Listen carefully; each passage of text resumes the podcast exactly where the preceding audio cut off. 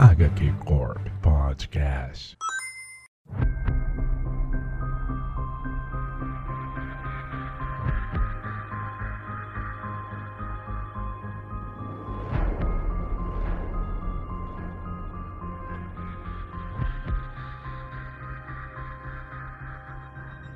Salve, salve pessoal! Está começando mais um HQ Corp. Eu sou o Konema e hoje estamos reunidos na cozinha do inferno. Hoje estamos aqui para acabar com esse mito de que Marvel não tem clássicos, porque o papo hoje é um dos maiores clássicos dessa editora. Junto com a corporação para combater o crime, para poder vencer o rei do crime, estamos reunidos para falar de Demolidor de Frank Miller. E não é só um programa que iremos fazer sobre isso, pois esse vai ser o primeiro HQ Corp em duas partes. Teremos aqui a primeira parte de Demolidor de Frank Miller e no futuro voltaremos para encerrar toda essa trajetória, porque é muito quadrinho para ler, é muita coisa, mas faremos aqui toda a nossa análise, passaremos por todos os detalhes detalhes, todos os mitos, tudo que você precisa saber sobre essa grande obra. E reunido comigo aqui hoje, não poderia faltar os membros dessa corporação que se arriscam nas ruas de Nova York, pulando de um prédio para o outro, às vezes cego, às vezes através da justiça, às vezes da maneira que for melhor para você. E para começar nessa roda, vamos começar com os advogados, então, Duda. E aí, gente, tudo bem? Queria dizer que o meu sonho é estagiar lá na, no Matt Murdock. Certamente eles pagam bem. Tô precisando Eu acho que não, é bom, pagam com galinha, com, com, com pagam com é, câmbio, né? Com, com o que tiver na mão. Não, melhor que ficar desempregada, cara. Hoje em Com dia a gente certeza. tá, tá- estamos aceitando estágios. E junto com a Duda, o nosso especialista, a nossa biblioteca de quadrinhos, João. Fala galera, aqui é o João e hoje a gente vai falar de talvez o quadrinho mais importante da Marvel. Aí, talvez, não sei, vai ter que escutar o programa para saber. Sempre acompanhado aqui comigo, Bruno Mael. É, eu só queria dizer que se eu estagiasse no Nelson Murdock, eu ia ficar bravo, porque com certeza é ambiente de insalubridade. assim. Toda semana é atacado, vem um ninja. É verdade, pô. é verdade. O rei do crime quer acabar com o escritório de, de advocacia de segunda mão. É, é sempre um negócio assim, né? Além de aprender o direito, tu ainda aprende autodefesa. É, Olha tem, tem que aprender, né? Pré-requisito no currículo. E não poderia faltar junto aqui com a gente, sempre um convidado mais do que especial, um cara que é já da casa, que já pode chegar, já pode abrir a geladeira, sentar no sofá, colocar o pé pro ar. E o principal é, catequizador sobre Demolidor no Brasil, Vinícius dos Dois Quadrinhos. Pô, gente, eu não queria nem ter falando de Demolidor, porque eu tô traumatizado, tá? Vou falar a real, já vou me abrir aqui, eu tô... Não queria falar desse personagem, porque eu, eu não tô bem. Ué, o que que aconteceu, cara? Simples. Dia Hum. 31 de março, tava lá na internet, de repente, Boss Logic posta uma foto do Demolidor em cima de uma igreja, escrito Disney. Em breve no Disney Plus. Aí eu olhei assim, uh, dia 31, era isso. Meu, eu descobri que o cara é australiano, e na Austrália o fuso horário é 11 horas de diferença. Já era Ou seja, primeiro de abril lá. Era. Putz, cara. Que, que- Caramba. Até o Vincent D'Onofrio olhou e ficou triste. O cara que faz o Rei do Crime. Toca a musiquinha Tá, triste do Naruto. Olha o Tururu aí. É. que, que triste notícia. Acabou, acabou com o podcast. Vamos desligar, gente. É, meu. Desculpa aí, galera. Desculpa o, o climão aí no começo. Mas vamos lá, vamos lá. Vamos sem medo, né? Vamos sem medo. Vamos sem medo. Então é isso aí, meu caro ouvinte. Lembrando você, antes de começar, sempre aquele jabazinho básico, que o HQ Corp tem redes sociais, tem Twitter, tem Facebook, tem Instagram, onde você pode encontrar toda essa equipe de especialista lá. Essa semana saiu o nosso trailer do HQ Corp. Uê! Espalhem essa notícia para o mundo, espalhem a palavra do quadrinho aos sete ventos, faça que, a- que esse podcast chegue em todas as extremidades dessa bolha do mundo dos quadrinhos do Brasil. Então pegue esse nosso trailer e, e compartilhe o máximo possível, porque é bacana para poder incentivar esse trabalho aqui que a gente faz todo domingo para vocês. É, esse bate-papo sobre quadrinho, trazendo curiosidades, trazendo novidades, trazendo especialidades, trazendo tudo que for possível para você. E então não deixe de curtir, compartilhar tudo que fazemos também. Não deixe de participar das nossas redes sociais, Twitter, Instagram, Facebook. É muito fácil. Joga lá na busca HQ Corp, que a gente aparece. A gente é o único no Brasil, é a única corporação que fala de quadrinho toda semana. E agora vamos para a cozinha do inferno. Fique confortável, meu querido ouvinte. e Vamos para o cash. Vanessa, você perguntou se eu me lembro da galeria de arte. Eu lembro. Eu lembro dela com muita clareza. E ela está fora do país. Ela quer voltar para cá. Saia.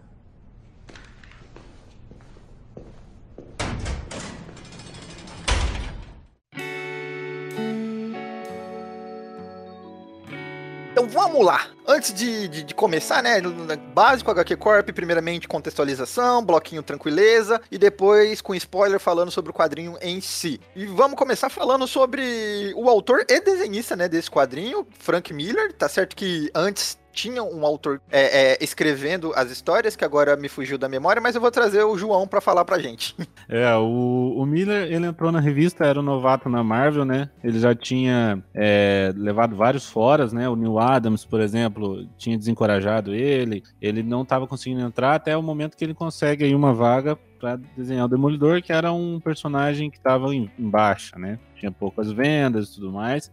É o famoso é... talvez cancele. Isso, exatamente, talvez cancele. E aí ele, na verdade, ele entra desenhando primeiro uma história do Homem-Aranha, que é a que a gente tem aí no encadernado da Panini, e logo depois é, a gente vai já para ele desenhando Demolidor já com o Roger Mackenzie. E aí a gente tem um Miller muito novato, né? Um Miller já é, com muita sede, né, de querer fazer um negócio. Por quê? Porque ele vem de uma, de uma, de uma geração de, de escritores e de autores que depois veio a fazer revolução nos quadrinhos na década de 80, né?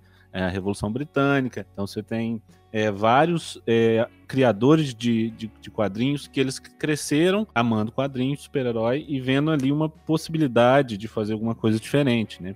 Então, é, você tem Alan Moore, você tem várias pessoas ali que na década de 80 é, vieram depois a fazer o que que virou os quadrinhos, né? Os clássicos do Watchmen, é, até o Cavaleiro das Trevas, né? Do Moore. É, você tem ali o Morrison, você tem o, o Neil Gaiman. Então, todas, esses, todas essas pessoas, elas vieram crescendo, lendo quadrinhos, como, por exemplo, Lanterna Verde e Arqueiro Verde, do Dennis O'Neill, Neil Adams, que é um exemplo, né? de, de, de de, do que dava para fazer com a mídia de super-herói. Você tem também o Warlock, do Jim Starlin, que é tudo da década de 70, e são quadrinhos que, que, que mostram o que daria para fazer com, com, com super-heróis. E essas pessoas, elas vieram nessa esteira, né? Você tem os filmes do Superman, que também foi um impacto muito grande ali na, nas, nesses criadores, né? E o Miller foi um deles. Então, o Miller chegou mesmo para chutar a porta mesmo. Ah, vou fazer aqui, vamos mudar a história do que tá para vir. Isso, e o Miller, ele não, ele não é um cara só de quadrinhos também, né? A gente vai ver aqui, vai falar depois, é que ele é um cara muito do cinema, ele é um cara muito do, de, de livros, literatura, assim. Então, e, e, o que ele fez aqui, né, no Demolidor, em toda a carreira, é uma síntese, né, disso, de, de, de tudo que ele consome. Exato, né? tanto que ele é apaixonado demais, né, também pela cultura oriental, mas é um papo que a gente vai falar mais pra frente. Ele tem o, o lance, né, que o do, do cinema que, que, o, uh, que o João tá falando, ele gosta. Ele, ele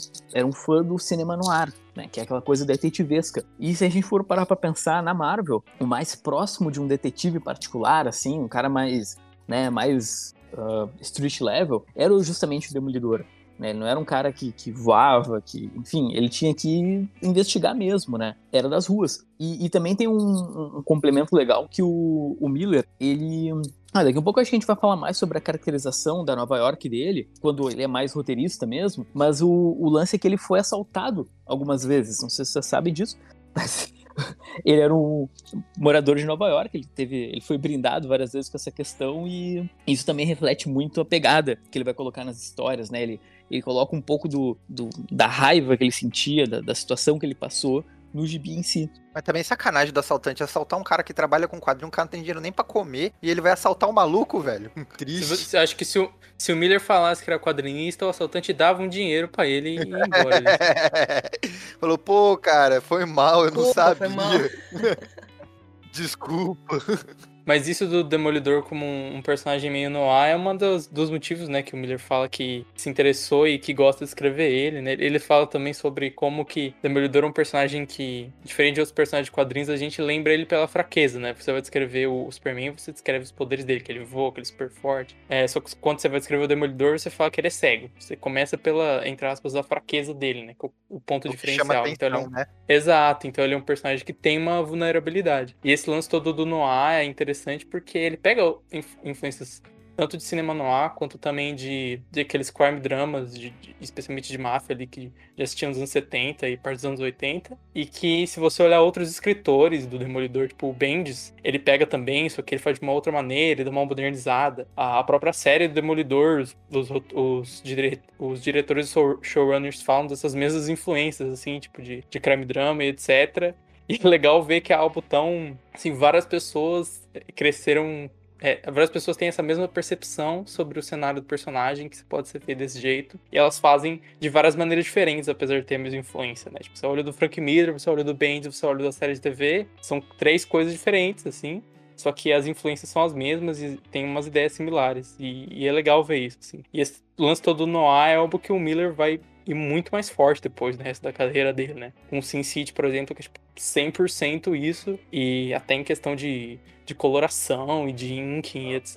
É, é assim, total pra essa. dando uma guinada pra esse lado, né? Mas aqui no Demolidor ele já começa a mostrar que ele tem um gosto, um gosto pela coisa, etc. É, e a gente já começa a perceber aí é, logo as diferenças criativas, né? Como a gente falou, o Miller é, e o Bruno falou, por exemplo, o Miller é, ele queria dar um, um, tom mais realista e a, a, a, os editores também queriam fazer isso. Só que o Roger Mackenzie, que era um cara do terror, é, ele achava que transformar a revista uma pegada mais adulta era transformar a revista uma revista de terror, né? Então, é, na primeira edição, né, você tem um personagem aí que é o Exterminador, né? O Eliminador, depende. É, que é um vilão, assim, genérico, e ele transforma o vilão num vilão de terror. Então, a ideia dele de, de biadulto, né, era uma coisa mais puxada para isso. E o Miller, não. Ele não é isso que ele queria, né? Então, logo nesse começo, já, já, a gente já começa a ter umas diferenças criativas aí entre os dois. É tanto que quando a, a, a revista passa do, do o Frank Miller de desenhista e co-roteirista para só roteirista, ela muda gradualmente, assim, de, de, qualidade e principalmente de narrativa, assim, sabe? O, o antes o, o, quadrinho ele ainda tem, que nem você falou assim, ah, é essa pegada terror. Eu não, eu não consegui sentir essa pegada terror porque, sei lá, no, no os caras dos quadrinhos nos anos 80 achar que aquilo é assustador, para mim não é nem um pouco assustador, mas enfim, né? É, é, é parada mais talvez particular, enfim. Mas é, a revista tinha uma pegada ainda meio que de super-herói do universo Marvel, né? Tanto que quando tá o Mackenzie, ele faz lá collab com Viúva Negra, com Homem-Aranha, com Hulk, que dá aquele aspecto de que o quadrinho é, é um quadrinho de super-heróis, né? É aquele quadrinho do, da missãozinha do, do, do, da semana, etc, tal, tal. E a partir do momento que entra o Frank Miller, ele dá mais uma continuidade para a história e ele puxa totalmente essa história para realmente, tipo assim, o chão e, e Nova York, e crime, e corrupção, e para de aparecer é, super-heróis de, da, da editora, assim, que não tem a ver com esse ciclo, como o Hulk, tá ligado? Entre outras coisas. E, e, dá todo mais uma seriedade pra história que é, talvez não se via naquela época, ou estava em ascensão naquela época. E vamos combinar que não faz muito sentido a gente ver um gibi onde o Demolidor enfrenta o Hulk e, tipo, não, não, não casa realmente com, com as ideias do personagem, assim, né? Enfim. Eu, eu, não sei se foi uma piada de mau gosto ou porque o Hulk vendia, eles queriam ver se aparecer na revista do Demolidor e fazer o Demolidor vender também. É, essa história do, do Demolidor com o Hulk é uma história famosa né, nos bastidores da Marvel, né? É, tinha uma piada interna que era se a gente fizer uma história do Demolidor com o Hulk. É, nas duas primeiras páginas eles brigam, e o resto? Ah, e a gente não sabe. Aí o, Demol o Miller acabou é, aceitando esse desafio aí e fez uma, uma edição uma edição ok, né? Não é uma edição boa nem nada, mas é, valeu a pena. Ah, sei lá, pra mim nem ok, mas tudo bem. É, eu acho que essa primeira parte do Miller vale muito pela arte, né? Então, é, a gente tem, por exemplo, ele usando já várias referências da cidade de Nova York, usando é, fotos como referência aí para fazer uma cidade mais realista, né? Que era o que ele queria fazer. Então, ele pega vários pontos da cidade e usa aí como, como pontos para ele usar no gibi, né? Os personagens interagindo entre esses, esses, esses locais de, de, Nova York. Isso é muito bacana. E falar da arte é, é, do, do, Frank Miller, que é uma parada assim. É, eu não sou fã, talvez aí seja. Eu, eu, eu, me falta bagagem ou qualquer coisa do tipo, mas eu não sou fã do traço autoral do Frank Miller. Sabe? O traço meio Cavaleiro das Trevas e, e assim por diante, mas é, é, questão, eu acho que de gosto mesmo, assim, em particular meu. Mas aqui no Demolidor, como ele ainda tava tentando fazer o traço padrão da época, eu gosto pra caramba, cara. E eu estou surpreso de, um de achar o traço tão bonito para a época, assim, sabe? Que e, é, é, parecia que estava um passinho à frente ainda, na, na minha opinião, e principalmente o, o, a expressão que os personagens fazem, né, a, a, no traço dele e os movimentos. Ele faz uma sequência de movimentos muito da hora, que torna o quadrinho muito bonito de se ler e fluido para você entender o que está acontecendo. Não, e, e Konema, aí é outra, outra uh, sacada do Miller, que é usar muito é, os quadros em widescreen, né? Porque ele, ele via as coisas no cinema, né? Que não era uma coisa, pelo menos, né? Eu, eu nunca vi, não é tão comum, né? O, o Miller é justamente conhecido por utilizar os quadros em widescreen para trazer essa movimentação nas cenas de luta. E, tipo, até no começo, se a gente for ver nas páginas, ele não faz tanto isso ali quando ele assume. Mas conforme ele vai evoluindo, como, como roteirista, aí tu vê claramente que ele começa a usar muito mais essa estética de cinema pro, pro filme, entre aspas, funcionar, né? O legal desse, desse primeiro volume, a gente vai falar aqui dos dois primeiros volumes lançados pela Panini, né? Vão até a edição 182. É, é legal você ver isso, assim, porque você pega as primeiras histórias com o Miller desenhando e outros roteiristas, você consegue ver bem tanto como o título vinha e como os outros roteiristas vinham conduzindo a história, e também como o Miller vinha fazendo uma versão mais básica da, da arte dele, assim. E conforme você vai lendo, ela vai ficando mais e mais e mais Frank Miller, assim. Eu acho que provavelmente, a gente vai falar um pouco disso mais especificamente mais pra frente, mas tem personagens que eles aparecem já com aquela cara de Frank Miller, né? E tem outros que ao longo das edições eles vão se tornando a versão Frank Miller do personagem. Você vê que ele vai tendo uma liberdade, não só no, no roteiro, mas da própria arte de fazer algo que ele queria, né? E é algo que, uma liberdade também dele tá desenhando, escrevendo ele ali, né, para si mesmo, vou colocar assim, ele tem essa liberdade de poder fazer isso e é muito legal. Então, quando você vê as primeiras histórias, é, ele já tem algumas coisas bem criativas, mas você não sente tanto conforme você vai lendo, você vai sentindo mais e mais e mais esse tipo de coisa, assim, esse, lance todo cinematográfico, alguns ângulos que ele usa, assim, umas composições de página específicas, assim, ele vai, vai ficando mais inventivo, assim. Eu acho que até um run talvez legal para começar a ler, né? A gente sempre fala que que lance, né? A pessoa chega lá com 14 anos e fala, ah, quero começar a gibi. Alguém fala, vai ler Watchmen. E a pessoa fica tipo, porra, mas é a obra de desconstruir um super-herói, mas eu nem conheço super-herói direito, cara. Né? E eu acho que o Demolidor do Miller funciona por causa disso, né? Porque ele tem todo esse começo onde você vê algo mais básico, e ao longo do run ele vai evoluindo, ele vai desconstruindo mais, ele vai ficando algo mais diferente, assim, e mais na, na vibe que os quadrinhos foram ter uh, da segunda metade dos anos 80. Então acho que funciona justamente por causa disso e porque é cronologicamente, né, onde começou um pouco dessa, dessa construção, dessa vibe de gibis que a gente foi ver, que hoje em dia já é mais comum, que a gente foi ver depois. É, e essa coisa que o Bruno falou, né, da, da cara de Frank Miller, né, a Electra eu acho que é o, o, o exemplo mais claro, né, que ela, desde a primeira aparição, ela sempre foi um personagem do Frank Miller, né, dá pra ver na cara dela isso. E, e essa, nessa época, né, o, o, Miller ele emulava muito, como a maioria dos, dos, dos artistas, né, o John Buscema, né, que era o, né, tipo, é, tem livro, né, a Marvel lançava livro de como desenhar no estilo né, dele e, e, eu acho que a maioria dos artistas seguiam isso, né, e o Miller não é diferente. Essa coisa do, do widescreen que o Vinícius falou é muito interessante e porque o Miller ele fazia esses quadros em widescreen, mas a narrativa de quadrinhos ela continuava, mesmo nos quadros. É, então, é, você vê que ele, ele, usava muito quadro largo na página, né? Mas cada quadro tinha uma narrativa dentro dele. Né? Então a, a ação desenvol se desenvolvia nesse quadro, é, por mais que ele seja um widescreen, você consegue dividir ele em três, por exemplo, ou em dois, porque a ação dentro desse quadro também era dividida. Então é, era uma narrativa cinematográfica de storyboard, mas ao mesmo tempo ela continuava a narrativa de quadrinhos. Então isso é, é muito interessante. E a gente vai vendo depois, né, como o Bruno falou, como que como essa arte do Miller vai evoluindo, né? A gente vai falar um pouco sobre é, como ele, ele, como ele se vê como artista, né? E ele vai se soltando e tudo mais, mas é muito legal. Agora, para título de curiosidade, como o Frank Miller conseguiu passar de desenhista para roteirista de Demolidor? Como ele conseguiu tirar o Mackenzie dos roteiros? Qual, qual, versão vai ser a do HQ Corp, gente? A versão para toda a família? A versão mais pesada? Conta todas e a gente vota. Acho perfeito.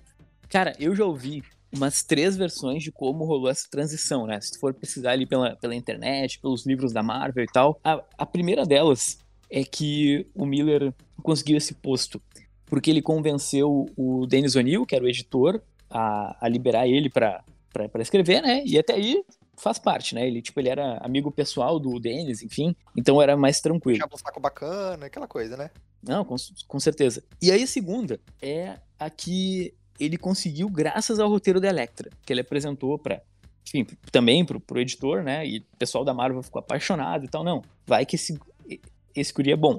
E a melhor, que é que, que eu mais creio que, que, que aconteceu, é que ele pegou no pescoço do Roger Mackenzie num certo dia e falou: Olha, velho, só vaza. Tá. Vaza ou eu te agrido, é isso mesmo?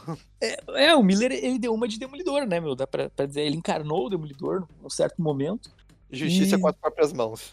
e tentou resolver. É, Então, no mundo dos quadrinhos, eu sempre gosto de falar que a, a, a- mais absurda é a verdade. Então eu acredito que rolou, rolou porradaria, rolou no carnal.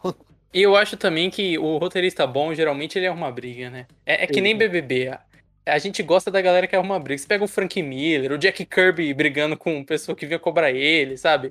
O Morrison e o, o Alan Moore, sabe? As histórias mais Exato. legais dos grandes roteiristas tem briga. Todas as histórias legais de bastidores com, com o Grant Morrison tem, tem briga, tá ligado? E- e- eu, eu gosto de acreditar que são todas verdades.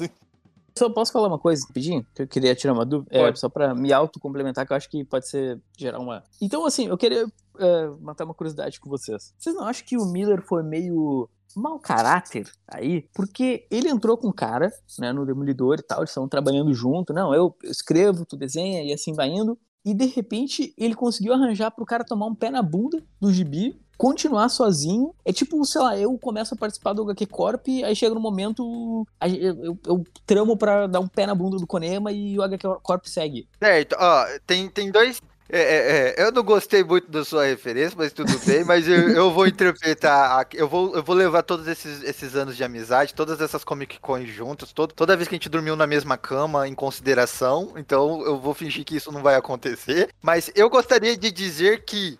Talvez seja porque a indústria do quadrinho seja uma selva, tá ligado? Ou você mata ou você morre. E aí ele queria fazer o nome dele, né? Então ele, ele não mediu esforços e meios pra chegar até lá. Eu penso assim, não sei. É, no final deu certo, então. Quem ele ganhou deu foi a gente. certo, né? O nome dele tá escrito na história.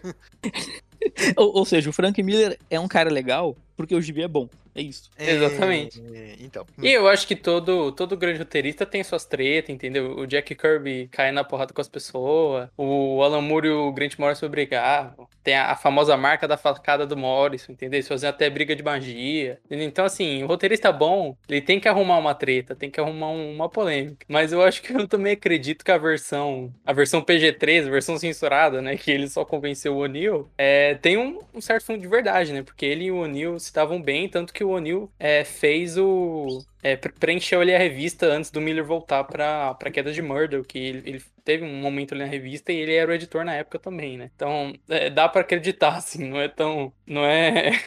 Não é só historinha inventada pra limpar a barra. Eu acho que as duas têm um, têm um pouco de verdade ali. É, então, né? Também, mas é que assim, que nem eu falei, é, é, pode até ter a história mais boring, pode ser, pode ser a verdade, mas eu, eu, eu prefiro espalhar e, e- e acreditar no mais absurdo. Igual lá no Grande Astro Superman que a gente conversou, que o Grant Morrison tirou inspiração do Superman dele, do mendigo vestido de Superman, que ele falou que era o Superman verdadeiro, sabe? Eu prefiro acreditar nessa história. Tem mais glamour, é mais cheia de, de, de, de amor, tá ligado? É, é, é mais fantasia, é gostoso de acreditar nesse negócio, sabe? Não, essa daí eu acredito porque tinha o Marco Wade junto. E o Marco Wade é menino do bem e não usa droga. Então eu acredito que- que é verdade. Ah, ele não usa droga pra você acreditar que ele não usa droga. Ele acredita. A gente fez podcast Reino do Amanhã, o Konemi, ele é menino da igreja, e não é dessas coisas. Ele- se ele falou que é verdade, eu acredito. Sim, eu conheço cada menino da igreja que se você soubesse das histórias ficaria enojado. não é esse o meme? Sabe quem também é um menino da igreja, Konemi? O Demolidor. Demolidor. Menino religioso. Corte, vírgula, vinheta. Então vamos encerrando aqui a nossa contextualização sobre o Demolidor, correto? Alguém mais quer complementar mais alguma coisa? Zero pessoas. Então, a partir de agora pra frente, meu querido ouvinte, nós entramos no quadrinho em si, iremos falar sobre é, Demolidor de Frank Miller, começando né, de, da fase do Mackenzie e depois indo para a fase full Frank Miller. Vamos falar do quadrinho, sobre as referências, sobre criação e tudo mais. E a partir de agora fica só os fortes, só quem leram. E lembrando que é, essa parte a, a gente vai conversar sobre os dois primeiros encadernados da Panini, né? Que são aqueles encadernados vermelhos do Demolidor do Frank Miller. E no futuro a gente volta pra falar sobre o terceiro encadernado, mais Demolidor, o Homem Sem Medo. E talvez mais alguns complementos. Mas agora a gente vai falar sobre esse grande clássico da Marvel. Agora você vai lavar a sua boca se você fala que a Marvel não tem clássicos, porque esse é sim um grande clássico da Marvel. Então a partir de agora fica só os fortes. Zona de spoiler. Zona de spoiler. Vamos lá! Começando pela fase do Mackenzie. A gente já contextualizou um pouquinho, né? Homem-Aranha cego, marcado pra morrer, mercenário tenta matar a Viúva Negra, Hulk, Gladiador, Dr. Octopus. O Dr. Octopus, mano. Tinha esquecido que tinha o Dr. Octopus nisso aqui. Meu Deus do céu. Nesse, nesse começo do run tem um- alguns personagens, algumas coisas que aparecem que o Miller vai retomar, né? Então você tem o arco do mercenário, que acaba com o, o mercenário preso, que ele vai voltar no run dele depois. É, você tem o Ben Urich, e tanto o Ben Urich já, já tava na revista antes, né? Mas o lance dele descobrir a identidade do Matt, ter uma, uma origem ali rapidinha, que vai voltar depois no, no run do Miller, porque ele aparece. E o Melvin Potter, o gladiador, que eu acho que é desses o que é mais é direto, né? Que o, que o Miller retoma, que ele tem toda uma aparição nesse, nesse primeira, nessa primeira parte pelo Mackenzie, e que depois volta, se não me engano, é numa edição, aliás, que o Miller é acreditado como co- co-escritor, né? Que ele foi. Ele tava só escritor desenhista e tem umas que ele tá co-escritor também. O Miller foi, foi pegando o lugar dele aos poucos. Eu acho que essas são as... Exatamente, foi ele, ó, enfiando o nomezinho dele cada vez mais pra cima, cada vez primeiro ali. Colocando uma letra de cada vez, né? Coloca aí um F aí, né? Que é só referência. Ah, legal. Ah, coloca aí agora. Coloca aí um R, tá ligado? Só referência. Eu acho que essas são as coisas mais significativas, assim, pra, pra essa fase, fora o que a gente já falou antes, né? De você ter um contexto de como era o gibi na época, como era a arte do Miller, como que vinha vindo, assim, o rolê. Em termos de história, são esses pontos que são mais importantes no, na história. É, essa, essa primeira parte dá pra ver que é uma revista que ela luta pra sobreviver, né?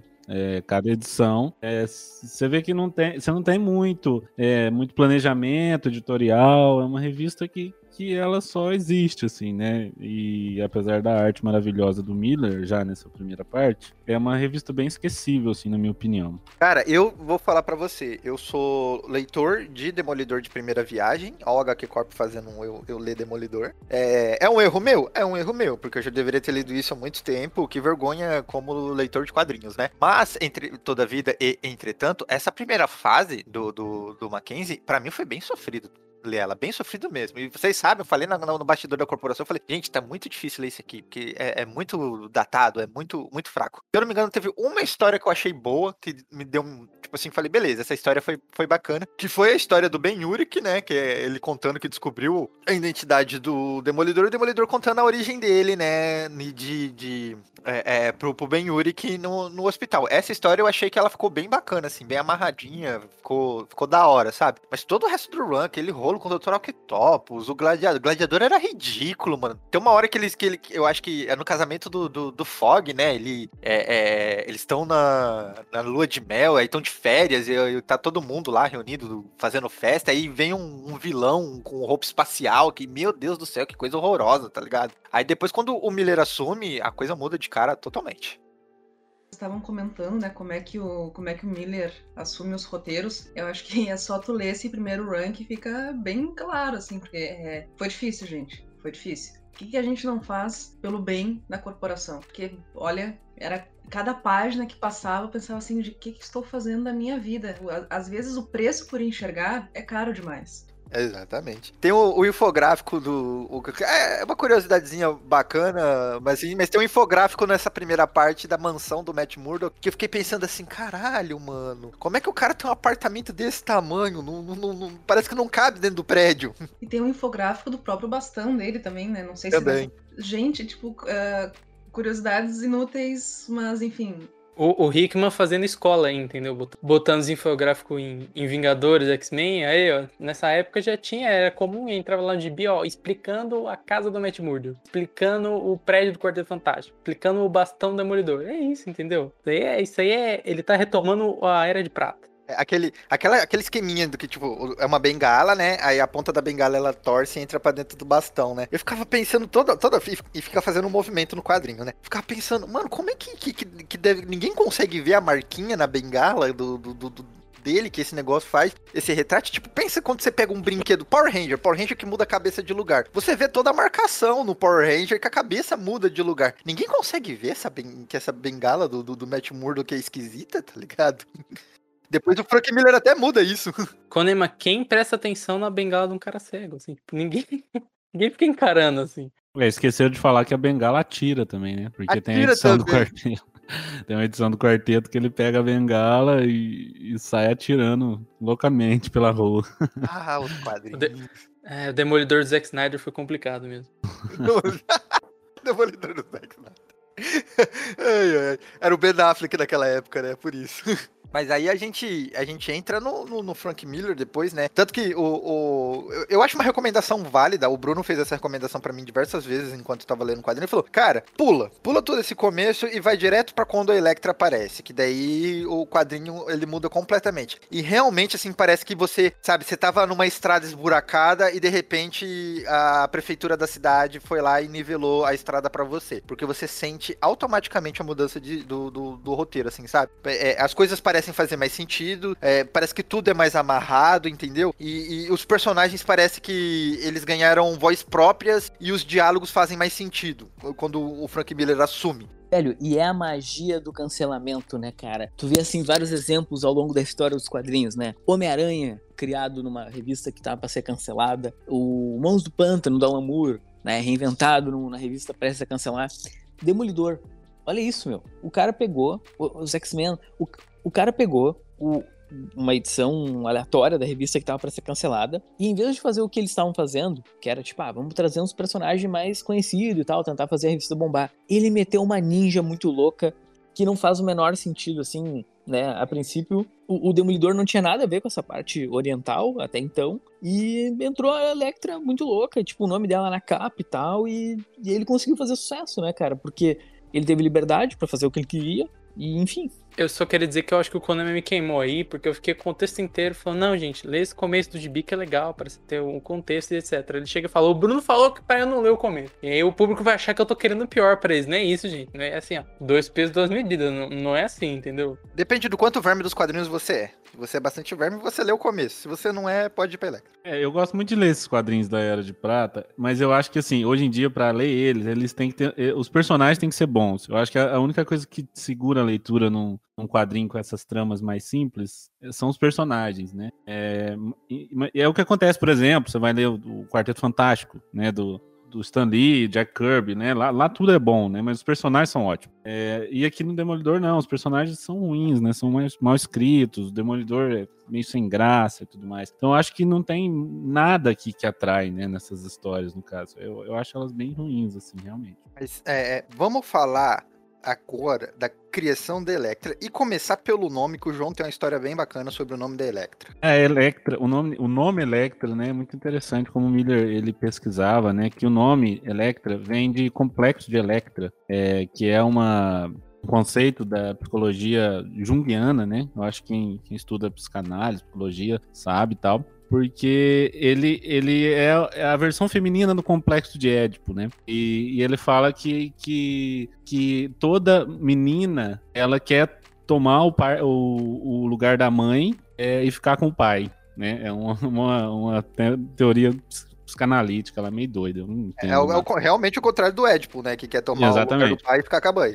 E a Electra é isso, né? Você vê que ela é um personagem que, que ela é muito apegada ao pai. É, todo momento ela tá ali vivendo o que o pai dela quer, todo, tudo pelo pai. E depois, quando o pai dela morre, é, a vida dela desaba, né? Ela continua vivendo em favor daquele trauma, né? É, ela vira assassina e tudo mais. É tudo pelo pai. Então a vida dela gira em torno do pai, né? Então acho que o, o Miller escolheu o nome Electra por conta disso, né? Por conta dessa dependência do personagem com o pai. Faz todo o sentido, e até porque Electra não é um nome tão comum assim, eu acho que em várias línguas, né? Mas ele, ele traz toda uma bagagem pra, perso- pra personagem, né? Porque quando ela chega na, na, na história, e aí ele conta até que na, na origem dela ali, que ela e o Matt se conheceram na faculdade, que é outra coisa que eu acho bacana, porque ela não foi um personagem que chegou, e ele acabou de conhecer ela ali, e ele vai, sabe, é, é, se envolver com ela e tudo mais. Na hora que ela chega, ele já tem uma relação com ela, sabe? E aí tem, tem toda é, esse flashback que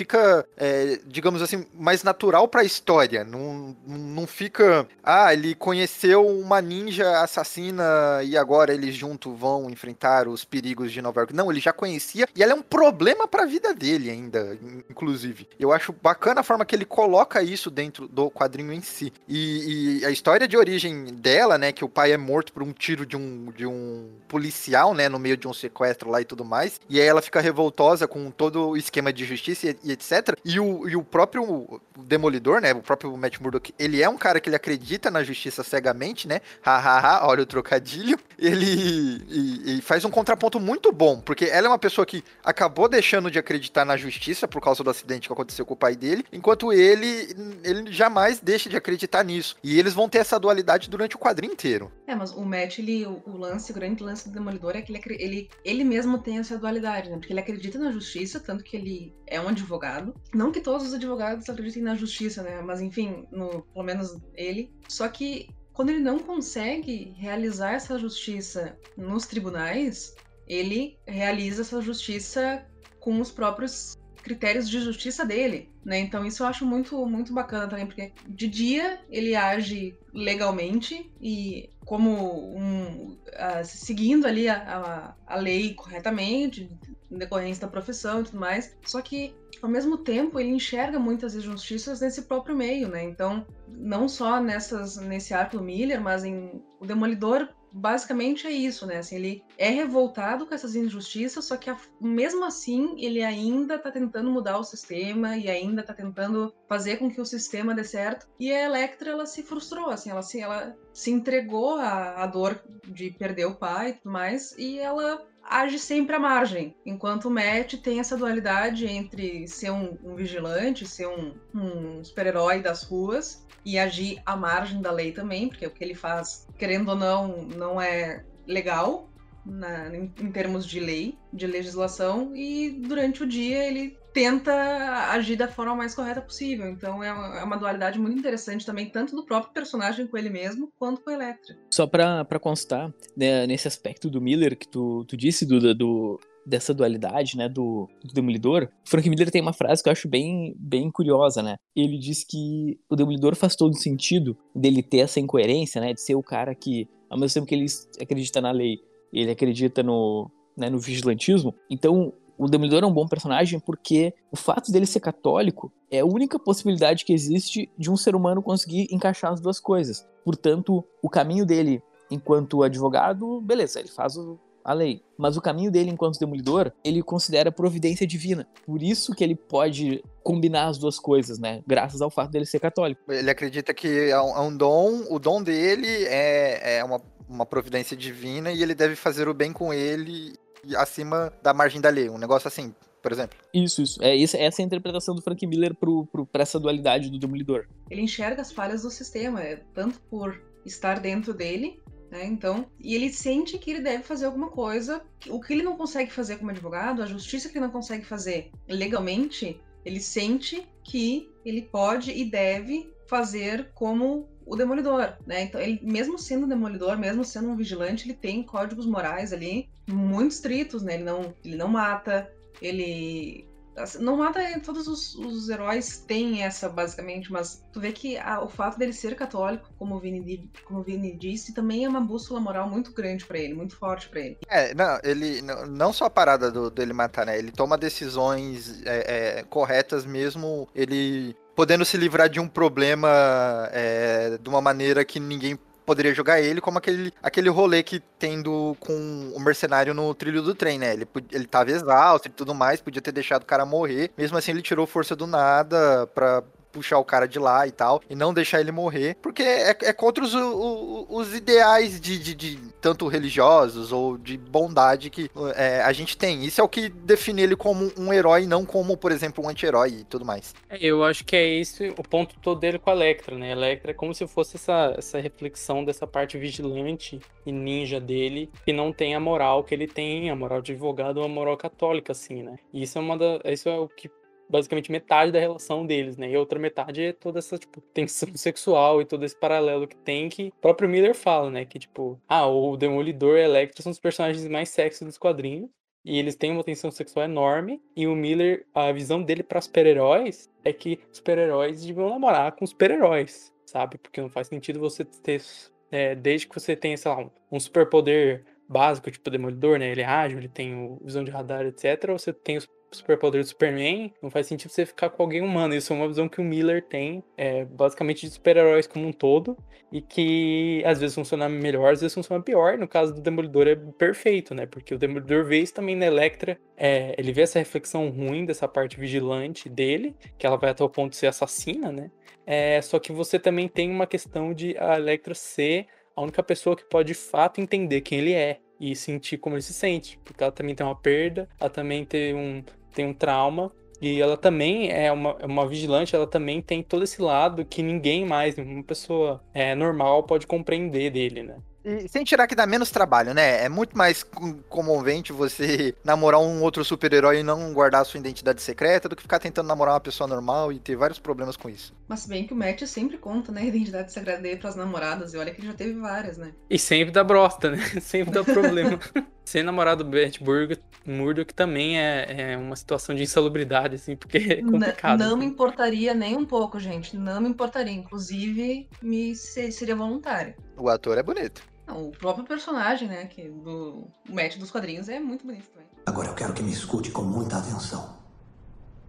Eu vou usar cada brecha legal e nota de rodapé para garantir que isso nunca aconteça. Ao contrário de outros adversários, Sr. Fisk, eu posso destruí-lo sem violar uma única lei. Você pode ter advogados caros, mas com um envelope e seis dólares em selos. Posso garantir que a Vanessa nunca bote os pés em solo americano de novo. Uma carta ao escritório certo. E o visto dela é cancelado.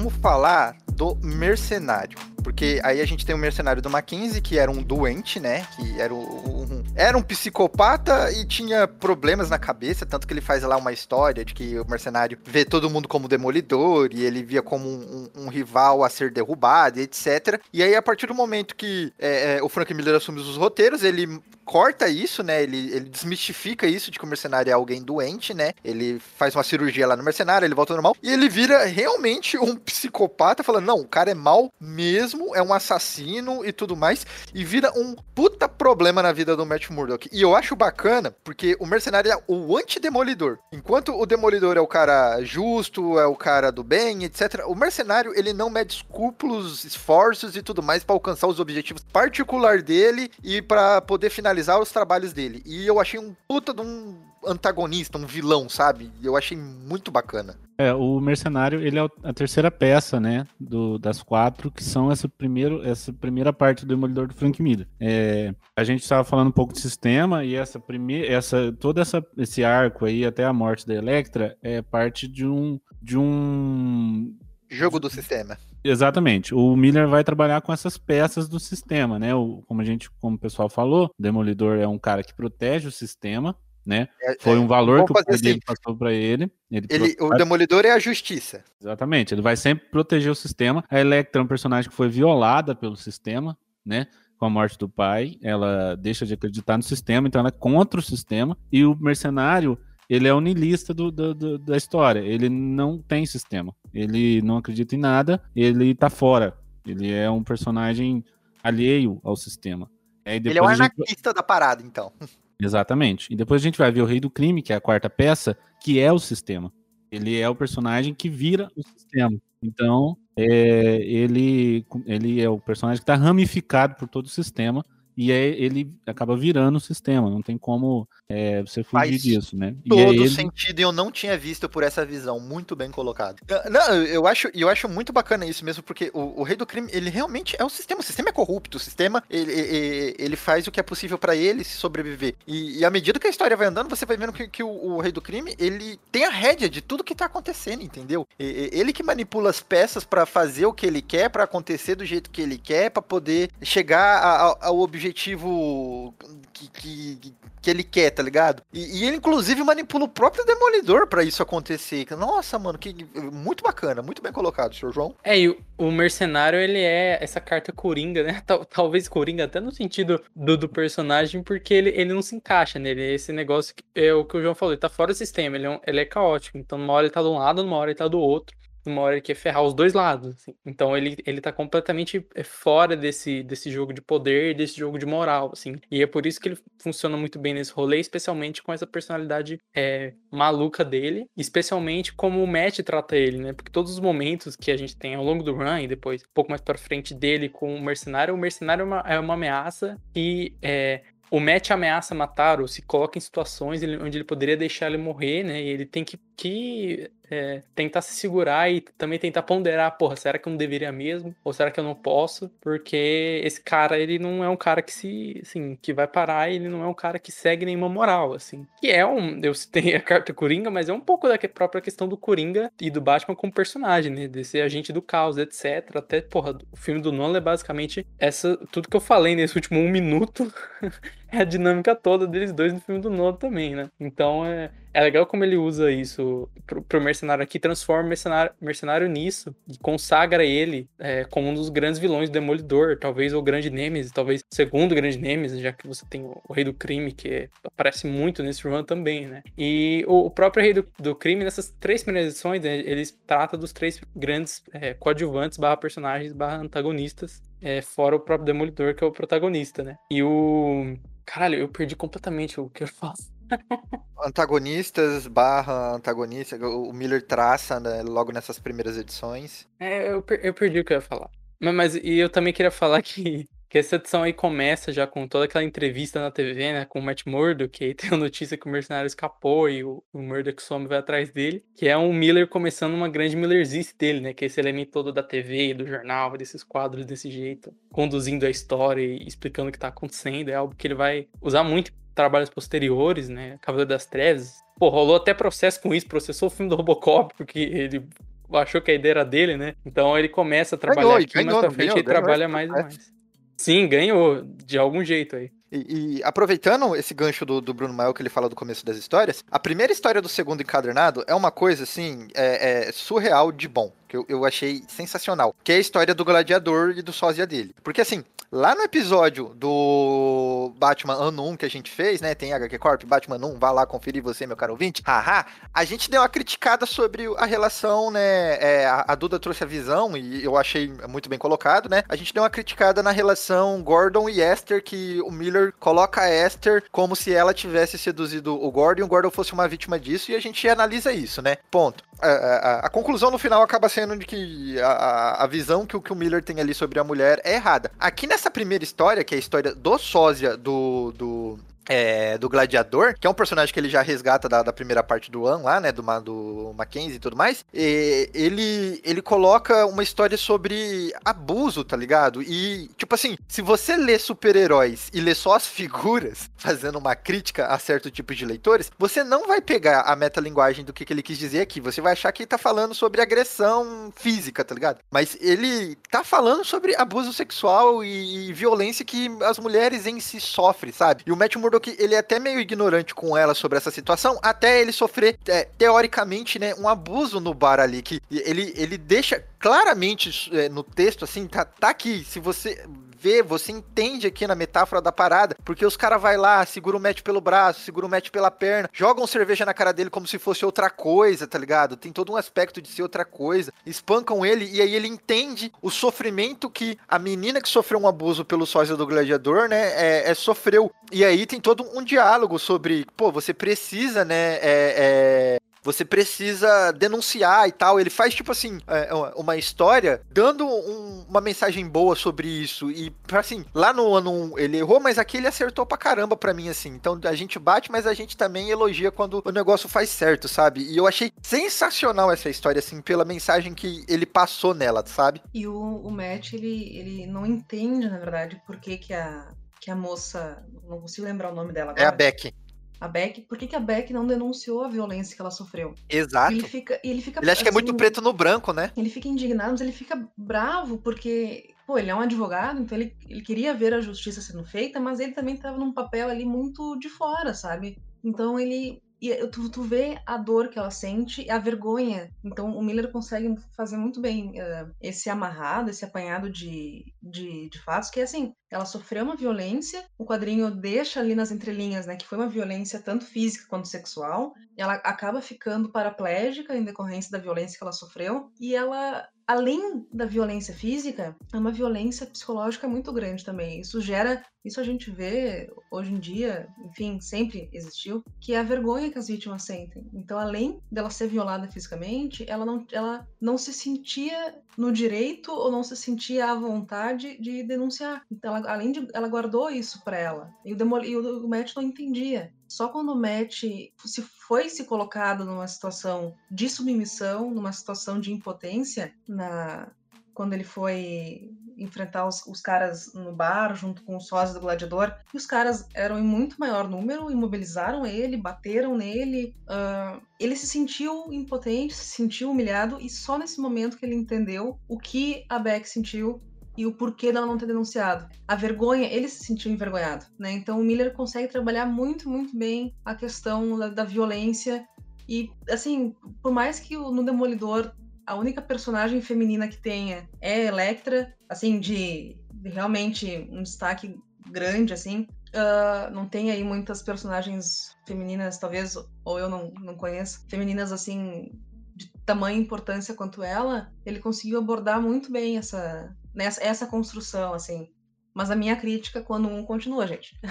É, eu acho que ele acerta também em discutir esses temas sem necessariamente mostrar, né? No podcast anterior que a gente fala do, do filme de Watchmen, a gente até comenta um pouco disso, né? Que, porra, a, a, a maneira como você discute, como você mostra a coisa, ela é muito emblemática, né? E aqui, mesmo sendo um gibi ali, pô, é, primeira metade dos anos 80, ele consegue tratar de uma maneira onde você não tem nenhuma sexualização, você não tem nem. Ele não mostra a coisa, né? Ele discute e ele coloca aquilo daquela maneira. Tem todo é, esse paralelo que o Nema né? falou Exato. O, o que o Konema falou sobre o Dumbledore tomar uma porrada ali, você consegue ver esse paralelo. É algo que ele faz com algo metafórico, como é algo que a gente vê que essa versão mais máscula do cara apanhando, que é algo meio comum nos gibi de super-heróis, né? E acho que é por isso que funciona e não fica nada muito é, na sua cara. E eu acho legal também desse, desse arco onde o gladiador volta no segundo volume é que tem toda essa questão de o gladiador cometeu o crime ou não, né? E o Matt acreditar nele ou não, no sentido de acreditar que a pessoa pode se reformar e tal, que é algo um aspecto importante da justiça e da justiça é, criminal e sistema penitenciário, etc. Né? E você tem toda essa tensão de, putz, foi ele ou não foi? E, e foi ele que fez isso com a, com a é, secretária namorada do, do Matt. E você tem toda essa,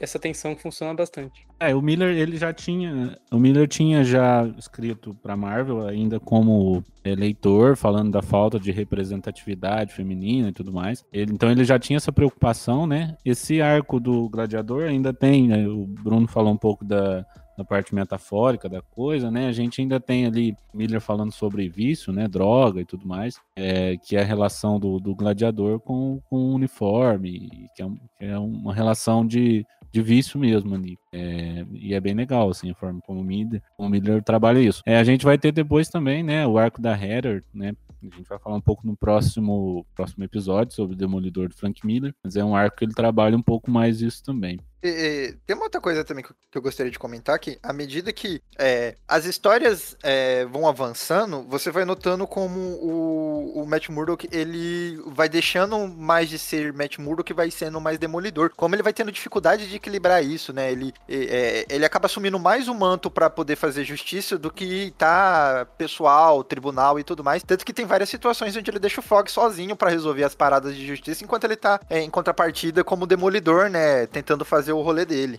É, isso virou uma tendência depois né, entre roteiristas. Praticamente todo mundo, de uma forma ou de outra, tocou nesse assunto. É, o Bendis fez muito isso e isso acabou virando tendência essa coisa do demolidor lidando com o trabalho e tudo mais, isso aí é uma constante, assim. E é muito bem mesmo. É, é, como o Conem falou, é bem legal como o Miller vai trabalhar isso aqui. Eu sei, nesse momento pensa que pode cumprir a sua pena, pegar um jatinho e ir até ela quando quiser.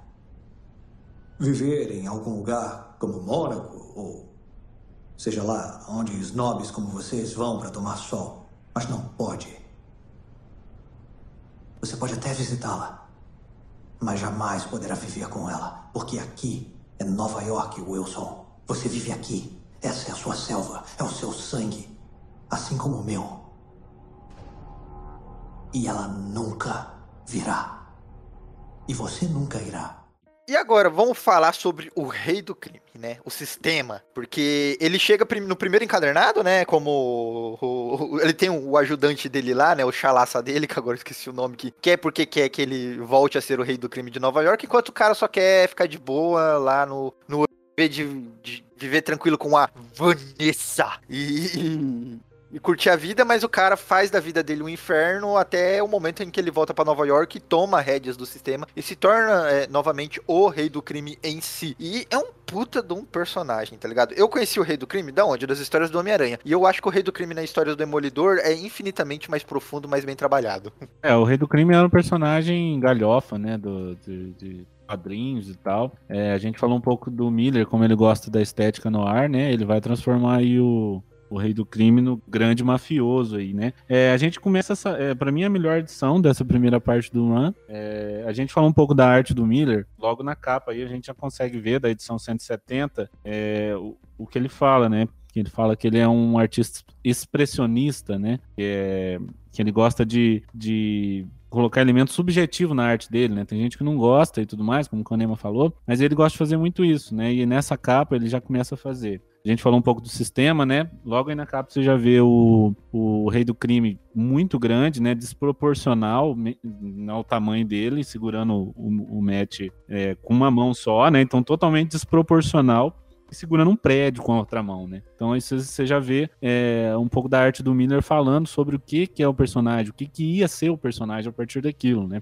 É, é um personagem que ele, ele é do tamanho da cidade, ele é o sistema, como a gente falou aqui. Eu acho, eu acho bacana também que ele coloca, né? Apesar do rei do crime ser grande e tudo mais, ele é lutador, o cara é um negociante incrível, possui várias posses. é- é- é- ele é, é, é- é um masterpiece, assim, sabe? Ele é o, o, o cara que ele toma conta do negócio, ele tem a presença intimidadora e, e ele vai mandar vai tomar conta de tudo que tiver ao alcance dele. Não, isso que o João falou é como ele trata o personagem mesmo, né? Tanto que a partir de certo ponto, a interação do Demolidor com o, o Rei do Crime, ela não tem um, um embate físico, né? Ele vai, por exemplo, ele sabe onde o Rei do Crime tá e onde ele tá liderando a máfia toda, ele vai lá em alguns momentos. Só que ele sabe que se ele só bater no Rei do Crime e, e deixar ele na polícia, ele não vai resolver problema nenhum. E talvez ele nem consiga fazer isso por todas as questões, tanto questões legais quanto questões próprias, tipo, de- do crime, da, da, daquele toda a ordem ali, né? E é legal que essa primeira edição serve pra mostrar justamente o sistema sem o Fisk e que mesmo sem o Fisk, o crime continua existindo, a corrupção continua existindo, né? E ao longo dessa primeira edição, você vê o, o Fisk se é, voltando e tomando o lugar dele. É, e, e é legal que no fim dessa primeira edição, né? Essa, essa terceira do, do Miller sozinho é quando ele engata. Ele apresenta o Rei do Crime e engata o arco ali da Guerra de Gangues. E aí ele engata justamente quando o Rei do Crime aparece, né? E aí quando ele aparece, ele pega e acende um, um cigarro ali na frente de um, do avião que explodiu. Você vê a sombra na cara dele. E aí tem toda a história do, do Miller conversando com o John Bryan e falando, tipo, cara, esse é um personagem que, assim, é um personagem que ninguém dá nada hoje em dia, mas é um personagem, pô, que o- do, do, Romi, do Romitão, do, do Salbucema e tal, como que eu faço, né? E aí o, o, Bra- o Brian fala, tipo, ah, cara, você faz, você faz a edição inteira, esse cara ser um personagem é, como ele vinha desenhado antes, né? Ser um personagem como ele vinha a ser de costume, e no final você faz o que você sabe fazer, que é, que é luz e sombra. Você faz ele acender um cigarro e ali ele vira um personagem do Frank Miller. E Frank Miller faz literalmente isso, assim, né? Ele pega aí o quadro final, ele acendendo, e aí você vê a transição do daquele rei do crime mais classicão pro rei do crime do Frank Miller ali. É aquele momento que o traço de de fato também muda e tal, né? E o Miller tem vários momentos nesse estilo onde ele pega três, quatro quadros, um pedaço da tela pra focar em uma reação, focar em uma ação, né? Que é algo meio cinematográfico também, que a gente não se via tanto em gibis, assim. É mais comum no cinema você ter uma cena silenciosa, uma cena focando em alguma coisa ali e tal, algo mais parado. É, em quadrinhos nem tanto, né? E ele, e ele faz isso aqui bastante. Esse é um, acho que talvez o, o grande exemplo mais icônico, mas ele faz em vários momentos. E, e é legal porque o, o, o, artista é quem dá o ritmo do quadrinho, né? O, se no cinema você tem todo. Ah, filmagem, roteirista, diretor, trilha sonora, é, no quadrinho você tem o desenhista. Então você faz três quadros, um personagem indo pro lado pro outro, a gente vai ler de um jeito. Só que daí, se você faz três quadros, o personagem fazendo uma pequena ação, você dá uma ênfase muito grande. E o Miller é um cara que sabe muito fazer isso. Dá ênfase, dá ritmo pro quadrinho e deixar lento o que tem que ser lento e rápido o que tem que ser rápido, dinâmico o que tem que ser dinâmico, assim. E ele mostra isso em, desde uma luta do Demolidor até uma pequena ação, tipo essa do, do Rei do Crime. É, essa, essa que o Bruno falou é muito importante, né? Essa, o Miller, ele, ele, ele é um cara que entende de quadrinhos, estudou quadrinhos, né? Essa coisa de, de deixar a câmera parada e, e focar em... É uma coisa que depois o Moore gosta muito também, né? Isso vem lá do, do, do gibi do Bernard Kriegenstein, né? O Master Race. O Miller, o Miller até chega a copiar aqui uma, uma cena do, do, desse quadrinho, que ele é muito fã, e, e foi o, o, o Gibi que inventou, né, essa coisa de que o Bruno falou, de deixar a, a câmera parada, né, câmera entre aspas, e, e focar nos movimentos do personagem. É, a gente vê também nessa edição uma outra coisa, que é que é a influência do Will Eisner, né, no, no, no Frank Miller. É, a splash page dessa edição é claramente uma referência às splash pages que o Will Eisner gostava muito de fazer nos quadrinhos. Só lembrando que o Contrato com Deus, que é o, talvez o quadrinho mais famoso do, do Will Eisner, tinha acabado de sair. Então, é, esses o Miller ele buscava referência nesses outros personagens, nesses outros autores que não necessariamente eram autores de quadrinhos de super-herói e misturava com, com animação da Disney, né? É, a gente a gente vê muita coisa aqui de movimentação de animação, né? Que o,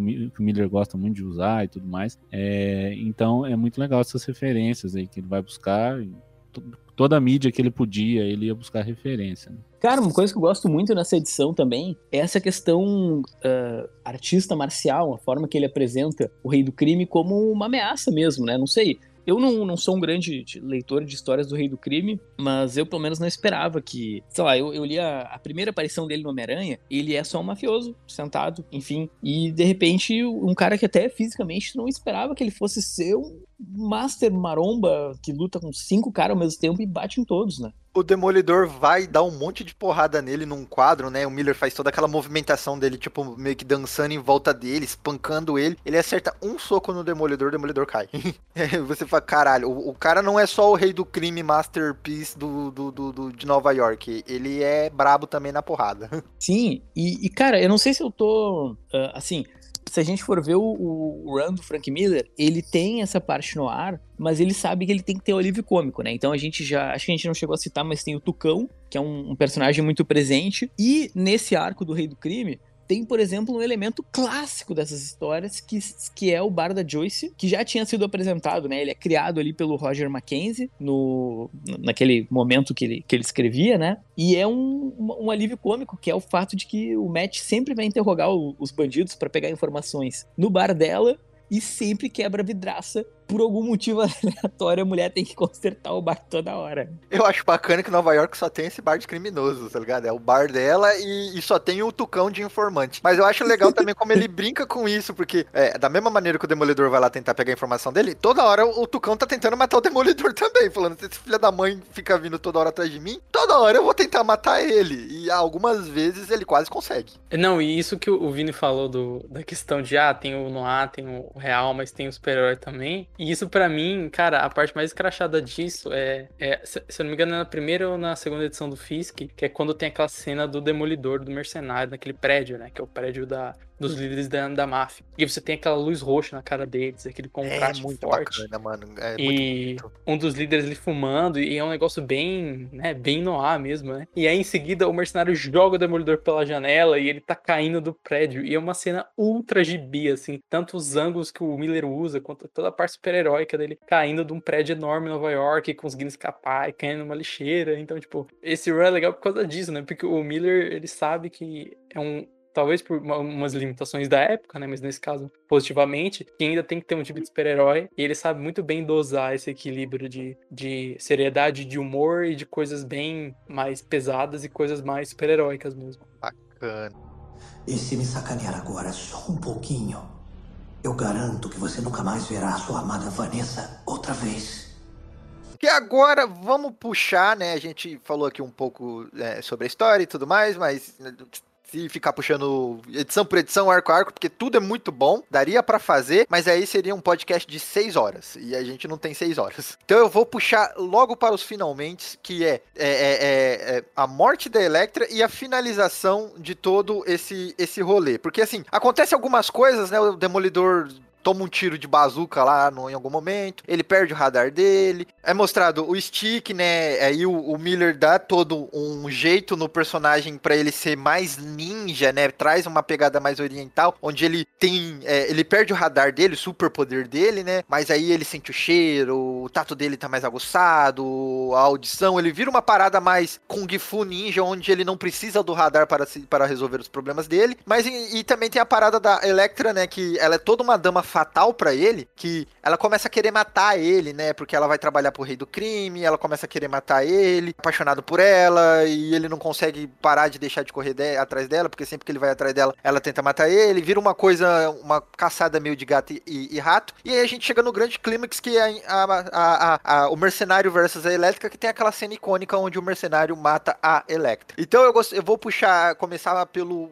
Bruno Mel, o que, você acha desse ponto final da história? O que, que você acha da morte da Electra? É, eu acho interessante que, como você falou aí rapidamente, o Miller constrói muito bem toda o que leva à morte dela, né? Então, na parte anterior você tem todo o surgimento do tentáculo e aí o rei do crime e o mercenário. O Miller sabe muito bem fazer essa mistura, né? De você ter personagens recorrentes indo e vindo na revista. A Electra é o grande exemplo, né? É, a gente falou dela, da edição da Electra, mas ela aparece várias vezes vem, vai indo e voltando. E quando chega nesse final é que lance toda da, da água batendo na bunda, assim, né? Porque você vê, vai ficando cada vez mais e mais tenso e é interessante que a Electra morre até no meio da edição, né? Ela morre no final da edição. Não é, é- não é o gancho. Ela morre ali e aí você tem. É, é assim, ela morre em traços, né? Porque ainda dá mandada, ainda vai até a casa do Matt, que eu não sei onde ficava pra ela andar esfaqueada, mas ela vai e tal, né? E eu acho muito bem feita tanto a luta quanto toda a tensão, tudo que ele. é, tudo que ele constrói no arco anterior, né? Como ele constrói também o próprio mercenário. Tipo, cara, você vê um mercenário saindo da prisão e aquelas cenas, tipo, excelentes. Eu até lembrei de Cavaleiro das Trevas em, em umas horas, né? É, dele fugindo da prisão ali, etc., indo atrás Momento dela. você bem bacana sabe... que ele descobre a identidade do, do, do Demolidor, né? Que ele tá drogado, bêbado, e ele. Ah, E ele não leva a sério, né? Ótimo. E aí você, você sabe que ah, a Electra tá atrás do Matt, e aí o, o mercenário tá atrás da Electra, que tá atrás do Matt. E aí você vê que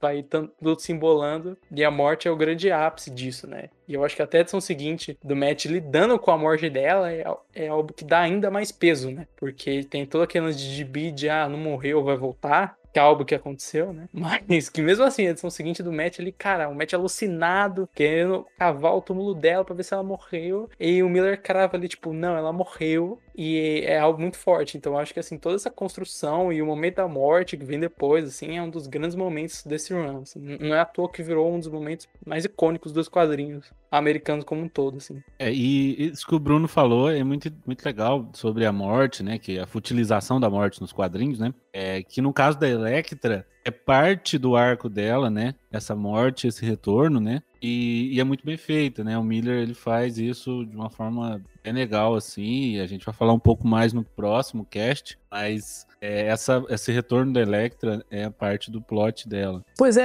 eu vi entrevistas do Frank Miller onde ele, inclusive, se tudo bem, faz parte do plot, mas ele se arrepende de ter trazido a Electra de volta. É uma coisa que ele, que ele não, não, não, não curtiu. E, velho, eu. Tudo bem, tem essa, essa futilização, né? Talvez aí de uma edição pra outra, né? As pessoas pudessem acreditar que ela voltaria, mas foi um, um negócio impactante porque a- até ali a morte do Superman, as mortes a princípio eram definitivas nos quadrinhos, né? Então, por exemplo, a Gwen Stacy, né? A galera ficou muito marcada. A Electra deixou a galera tão traumatizada, mas tão traumatizada com a, com a morte dela, né? Porque eles se apaixonaram, que o Frank Miller recebeu carta de ameaça de morte por ter botado a, a personagem fora, né? Isso significa que você é um bom roteirista. Se você recebe carta de ameaça de morte, você é um bom roteirista. É, é, É, você tem a Jean Grey, né? Jean Grey, que é, eu acho que é um, um outro caso, né? mortos, é, né? que morreu mesmo e foi um choque e tudo mais. Mas é verdade, isso que o Vini falou, né? Até é, esse- essa futilização, ela foi vir bem- depois, né? É, As coisas até então, elas eram mais ou menos definitivas. E a Electra fazia muito sucesso, né? A personagem ficou popular, caiu nos gostos do público. E ela é um daqueles famosos casos de personagem que todo mundo gosta e que o roteirista fala, eu vou matar ele, porque. Ou ela, no caso, porque eu não sabia qual era seu, o impacto do personagem. Em quadrinhos a gente tem vários exemplos disso. E esse é outro do Miller. Eu acho que não é à toa, eu acho que ele trouxe de volta bastante por causa da resposta do público, né? Talvez até por isso hoje ele fala que ele não se arrepende de ter trazido ela de volta. Apesar das histórias serem boas, né? Pior, né? É, valeu a pena trazer, né, cara? Menina Duda, o que você acha da morte da Electra no quadrinho? A primeira vez que eu vi a morte da Electra foi no filme do Demolidor com o Ben Affleck. E, cara, eu lembro que me marcou muito porque eu fiquei realmente mal, assim, eu era bem, eu era bem piá, bem criança, e eu achei muito chocante, assim. Talvez por eu ser criança e tudo mais, mas foi uma, foi uma morte de personagem marcante pra mim. E no quadrinho a mesma coisa, assim. Acho que no filme foi um pouco mais impactante pela questão da idade, memória afetiva tudo mais. Mas no quadrinho, tu vê um personagem que foi construído, foi muito bem apresentado, que tem aquela toda uma importância narrativa na história, uma importância pro personagem principal, no caso o Demolidor, simplesmente morrer. Primeiro, eu acho que tem aquela suspensão de descrença que é, né, tô lendo um quadrinho, logo mais ela vai ser ressuscitada ou não foi uma morte de verdade. Enfim, as desculpas que a gente sempre tem nos quadrinhos, mas foi bem bem chocante assim. Eu já esperava já sabia que isso ia acontecer, mas sempre ver a morte de um personagem que a gente a- a- foi aprendendo a gostar e que a gente convi- convivia nas histórias e, e tudo mais, sempre bem é muito né? chocante. É, e eu, eu acho que não, não- acho que foi o João que citou a Jean Grey. ah, são coisas que eu nunca superei, assim, praticamente. A Jean Grey, ela vai e volta, vai e volta, mas tu lê ali a saga da Fênix e tu fica muito impressionado com, com a decisão do, do roteirista de finalizar com a personagem. E a mesma coisa aqui do Miller com Electra, assim, é bem... É marcante, porque tu aprendeu a gostar, tu teve um desenvolvimento e tu teve essa vinculação com, com a personagem, mesmo ela sendo, né, entre aspas, recente ali, teve várias histórias com ela e tudo mais, mas tu sente a dor do Matt, assim, é uma... e ela sendo morta pelo mercenário, chega a ser, assim, poético na questão narrativa da história, né? O maior, o grande inimigo, um dos grandes inimigos do, do Demolidor, matando o grande amor da vida dele, e como o Matt só se ferra, né? Como o Matt tá sempre ali perdendo pessoas, e como o fato dele ser o Demolidor, isso vai ser abordado posteriormente em outras histórias, mas como o fato dele ser o Demolidor afeta as pessoas tanto na vida pessoal dele, quanto na própria vida de Demolidor, né? Então o peso que ele carrega por ser um vigilante, um super-herói, e como isso afeta não só ele, mas as pessoas ao redor dele, né? E, e isso que você falou, eu acho muito bacana que o, o mercenário ter matado e depois trazer o embate final Demolidor versus Mercenário foi pra mim o que consagrou assim o antagonismo do mercenário com o personagem, né? Tanto que depois vira uma obsessão do mercenário em matar todas as, as os pares românticos assim do Demolidor, né? Ao, ao decorrer das histórias. Um- alguns mais bem feitos que, o- que os outros, né? Mas Aí depende da mão de quem Essa- escreve. É, porque esse meio que criou todos os, os tropes de plot que a gente tem no Demolidor hoje, né? Que, tipo, namorada nova do Matt Murdock. Ah, um, um novo chefão do crime. Aí uma namorada vai morrer, o Matt Murdock vai desistir de ser Demolidor. Alguém vai voltar à vida, ele vai confrontar o justiceiro. São aquelas coisas, tipo, é, todo roteirista de Demolidor, pra bem ou pra mal, ele faz. Às vezes ele faz tudo de uma vez, às vezes ele faz de jeitos diferentes, mas virou meio que a, a checklist do run de, de Demolidor, né? Vocês acharam dele deixar o mercenário cair? Ou foi um mercenário que provocou a própria queda dele? É, eu, eu acho que é um callback legal, né, pro, pra primeira aparição do mercenário, onde o Matt salva a vida dele, né, e nessa, depois da morte da Electra, ele deixa ele cair, tal, querendo que ele morra, provavelmente, mas não sabendo o que vai acontecer. Eu acho que foi um, um paralelo legal do Miller e uma maneira legal de fazer o Matt ir no, é, o Matt ficar no limite, né? E depois, em outras edições, é, mais pra frente, no, no próximo podcast, a gente vai falar toda a questão de roleta russa, etc. E ele leva isso pro, tipo, um lado muito mais extremo. Porque assim, tem essa parada assim, ele poderia, né, ter salvo. é, Minha visão, posso estar errado, pode ser deturpada, mas segue o raciocínio de interpretação. Que ele poderia ter salvado, mas o demolidor, o demolidor não, o mercenário meio que provocou, ficou lá, não, você não vai me salvar de novo, não como antes, eu vou te matar, vou te matar. E ele fala: ah, você não vai matar mais ninguém, nunca mais. E aí, a interpretar, dá pra entender que ele soltou, e aí o mercenário caiu. Aí fica aquela dualidade meio. O Homem-Aranha matou a Gwen Stacy ou não, sabe? Ele soltou e deixou o mercenário cair. Ou o mercenário tava indo atacar ele e ele tava segurando o mercenário, e tipo, ou eu ou ele deixou o mercenário cair. E aí fica nesse nessa dúvida do, dual, pelo menos pra mim, sabe? É que essa é a graça, na verdade, né? Tem... E, e outra coisa, a, a gente sempre tem essa ideia dos super-heróis daquela coisa inalcançável e que eles nunca erram. Que eles, então, o Demolidor, ele é o que a gente tem de talvez mais próximo, junto com o Homem-Aranha ali, de super-heróis humanos. Entendeu? Eles têm as suas habilidades, eles têm os seus poderes, eles têm ali as suas uh, funções, as suas atribuições, mas eles são seres humanos e eles também são passíveis de erro. Então, embora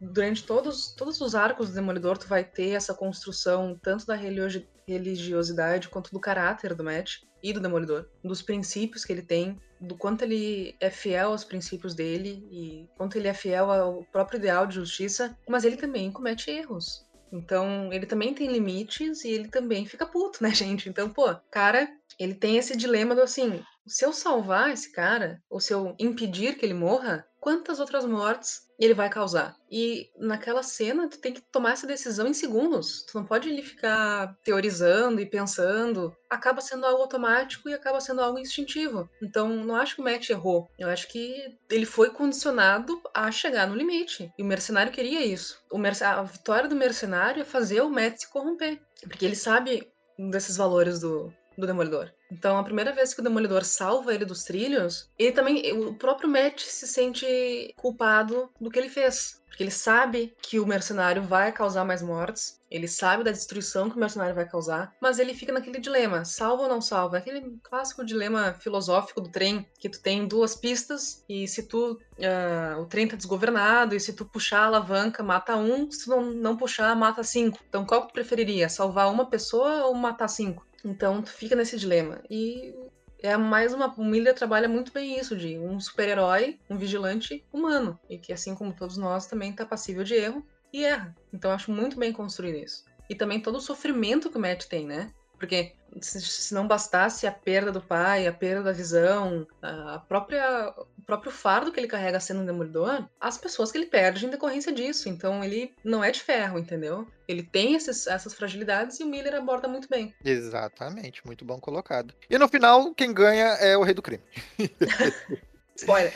No final, ele que se dá bem e tá tudo acontecendo conforme o plano. Pelo menos dessas duas edições, né? É como, é como já dizia o Capitão Nascimento, né? O sistema é foda. Né? O sistema é foda, mano. Porque é sensacional, tipo, quando o Demolidor, o mercenário fica lá, né? Vai parar na, no, no, hospital e tudo mais. E aí o, o, Rei do Crime queima o arquivo do mercenário, assim, né? Tipo, ah, um problema menos pra mim, tá ligado? E é, é real, né, mano? Tipo, valeu. Você se, o cara tentou se livrar de você, não deu certo, mas você me livrou dele que ia me dar problema mesmo. E é isso aí.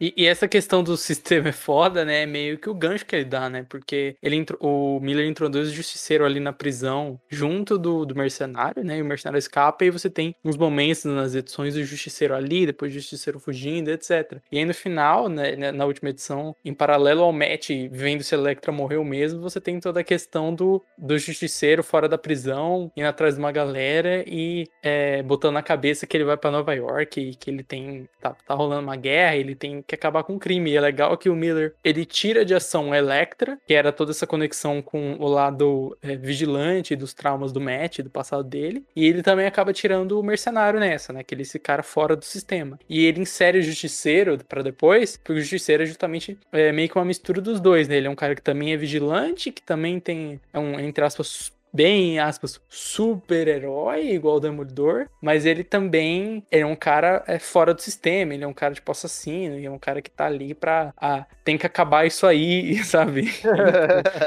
não faz distinção. Então é legal que ele sabe inserir um personagem que tem tudo a ver com, com a história e com a dinâmica de história que ele tem ali, né? Tem que acabar isso aí. muito bom, muito bom.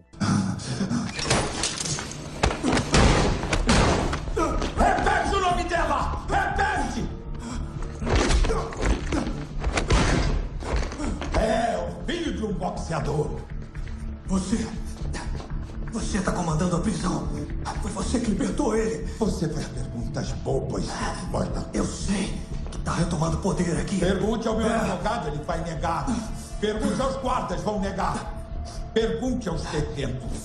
Arrancam a sua língua antes de falar. Mas eu tenho uma coisa a dizer para o senhor.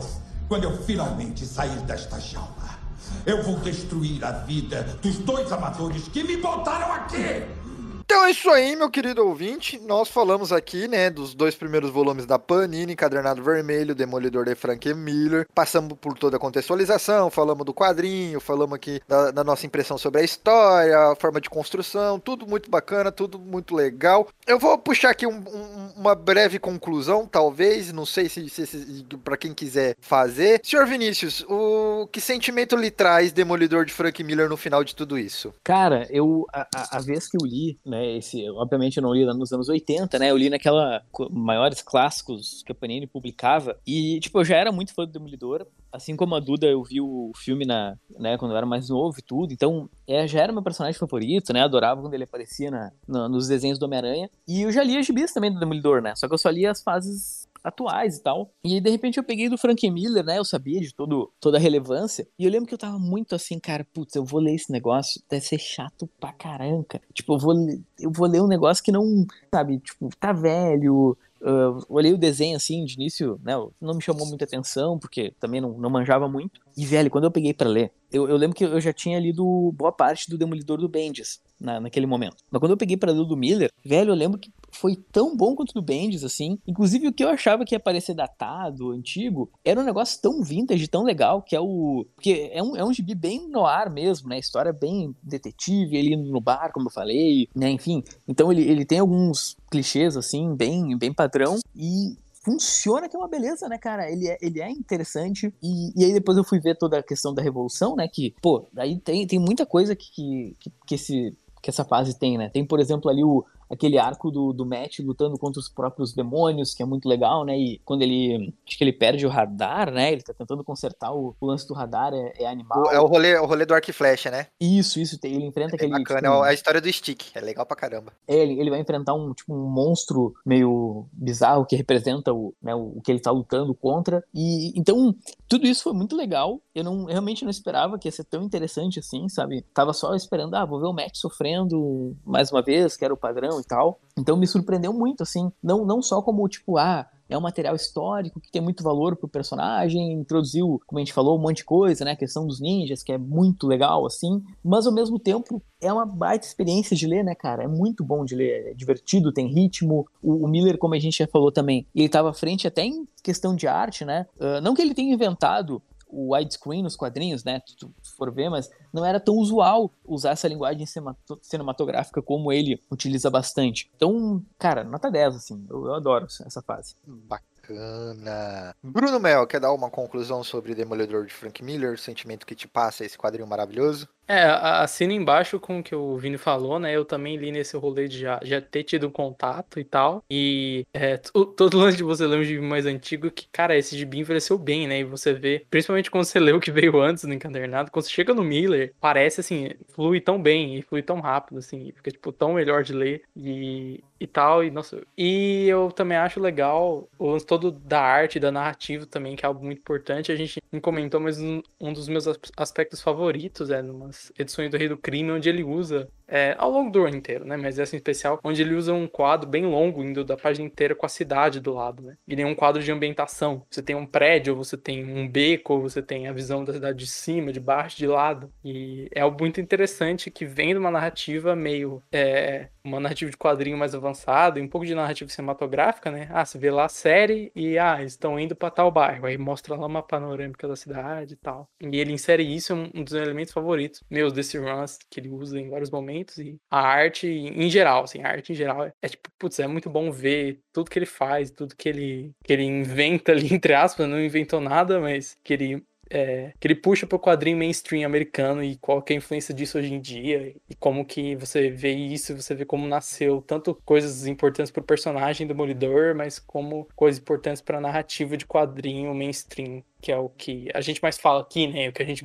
mais consome. Lógico que você vai falar, ah, mas já se fazia isso é, em quadrinho francês, já se fazia isso em. É, pô, tem o, o, grande nome do Will Eisner, por exemplo, que é um cara que nunca, tipo, ah, aquele gibi do Homem-Aranha do Will Eisner, né? Não tem isso, é um negócio mais, mais cult, né? E o Miller pega várias influências de várias coisas, oriental também, mangá, etc., e traz para isso e traz é, pro, pro quadrinho americano, que é muito importante para como é hoje, né? Então o lance que o João falou lá na abertura do programa de talvez o quadrinho mais importante da Marvel, assim, é, é tem muito disso, assim, ele, é, é de fato importante para mídia é, como um todo, por mais que no fim das contas ele não tenha aquele peso para muita gente de um ótimo da vida, assim, né? Mas ele tem toda uma questão bem subjetiva dele que é muito importante, muito legal e lê Demolidor, é isso. Excelente, sensacional. É... Duda? Então, a gente já tinha lido, na verdade, antes do antes desses encadernados, tanto o Queda de Murdoch, também é do Miller, que para mim tem os melhores desenhos, que é o do Mazzucchelli, e bah, Assim, eu, eu às vezes eu pego o encadernado para ficar só olhando os desenhos de tão perfeito que é. E também o A Queda de Murdoch, também é do Miller, que para mim foram as, minha, as minhas duas primeiras uh, leituras de contato com o Demolidor. Eu gostava muito do filme, que hoje em dia eu reconheço que a minha visão de criança era um pouco ingênua, mas mesmo assim foi meu primeiro contato com o personagem foi com o filme e eu sempre adorei a proposta dele ser um, um herói com essa limitação. Porque a gente nunca, nunca vê isso, né? Tu sempre tem esses heróis com esses ideais, assim, de perfeição. E o Demolidor, ele. Acho que além de ser o primeiro herói com deficiência dos quadrinhos, né? Me corrijam aí se eu estiver errada. Mas o fato dele conseguir fazer tudo que ele faz sendo cego sempre me chamou muito a atenção, né? Depois aí a gente vai vendo que ele, na verdade, ele não é cego, né? Ele tem essa. Ele não enxerga como a gente enxerga, mas ele tem uma percepção de mundo muito diferente que o ajuda a realizar as atividades, né? Então eu sempre achei isso, isso muito, sempre me chamou muito a atenção. Daí eu posteriormente fui ali uh, ver, procurar os quadrinhos, vi a série. O Demolidor tá aí no meu top 5, top 3, na verdade, de super-heróis favoritos. Então eu também achei, concordo com o Vini, que ia ser uma leitura um pouco pesada e tudo mais. As primeiras edições são, mas depois que o Miller assume os roteiros, é muito dinâmico, muito bom. E é uma leitura que eu recomendo não só para os fãs do personagem, mas para todo mundo que gosta de quadrinhos, porque além de ser esse, esse vintage, né, é um ótimo contato que a gente tem com obras assim bem escritas. É muito bem escrito, é muito bem desenhado. Tu não, tu não sente o tempo passando enquanto tu tá lendo e é uma porta de é uma como é que se como é que é essa expressão? É uma porta de, porta de entrada para tantos para outros personagens que o Miller uh, fez também, quanto para próximas histórias do Demolidor, assim, eu acho muito difícil tu não curtir. Então, se é uma pessoa que não tem contato com essas fases mais antigas e que geralmente acompanha esses runs recentes, eu acho que é uma excelente pedida, assim, para a pessoa se familiarizar e também ver que não é esse bicho de sete cabeças ler quadrinhos dos anos 80. Bacana, legal também saber de toda essa bagagem. João, quer dar uma conclusão sobre a, o que, que é Demolidor de Frank Miller para ti? Eu acho que todo mundo já falou melhor do que eu falaria. Eu acho que é um gibi que ele, ele é, é o início de uma coisa que viria depois, mudar tudo. Ele é um chute na censura também do Comics Code Authority. Então ele, eu acho que ele é um gibi que ele desafia isso, ele desafia a censura que tinha nos quadrinhos. E, e ele é tão importante até por isso mesmo e por trazer uma roupagem que ia mudar tudo depois e que ia, que ia estragar também um pouco a indústria depois, né, nos anos 90, mas é um gibi que, pô, tem que falar, cara. Eu, eu, tudo que eu falaria aqui seria redundante. Então é um gibi que você gosta de quadrinhos, você tem que ler, é simples. É isso aí. Bacana, porque essa seria a minha conclusão. Eu não era um leitor de, de Demolidor, né? Eu li para gravar esse cast, né? Não pelo preconceito do personagem, porque tinha outros personagens que é, me atraíam mais, né? Eu gosto quando o negócio é mais, digamos assim, místico, fantasioso e etc. Só que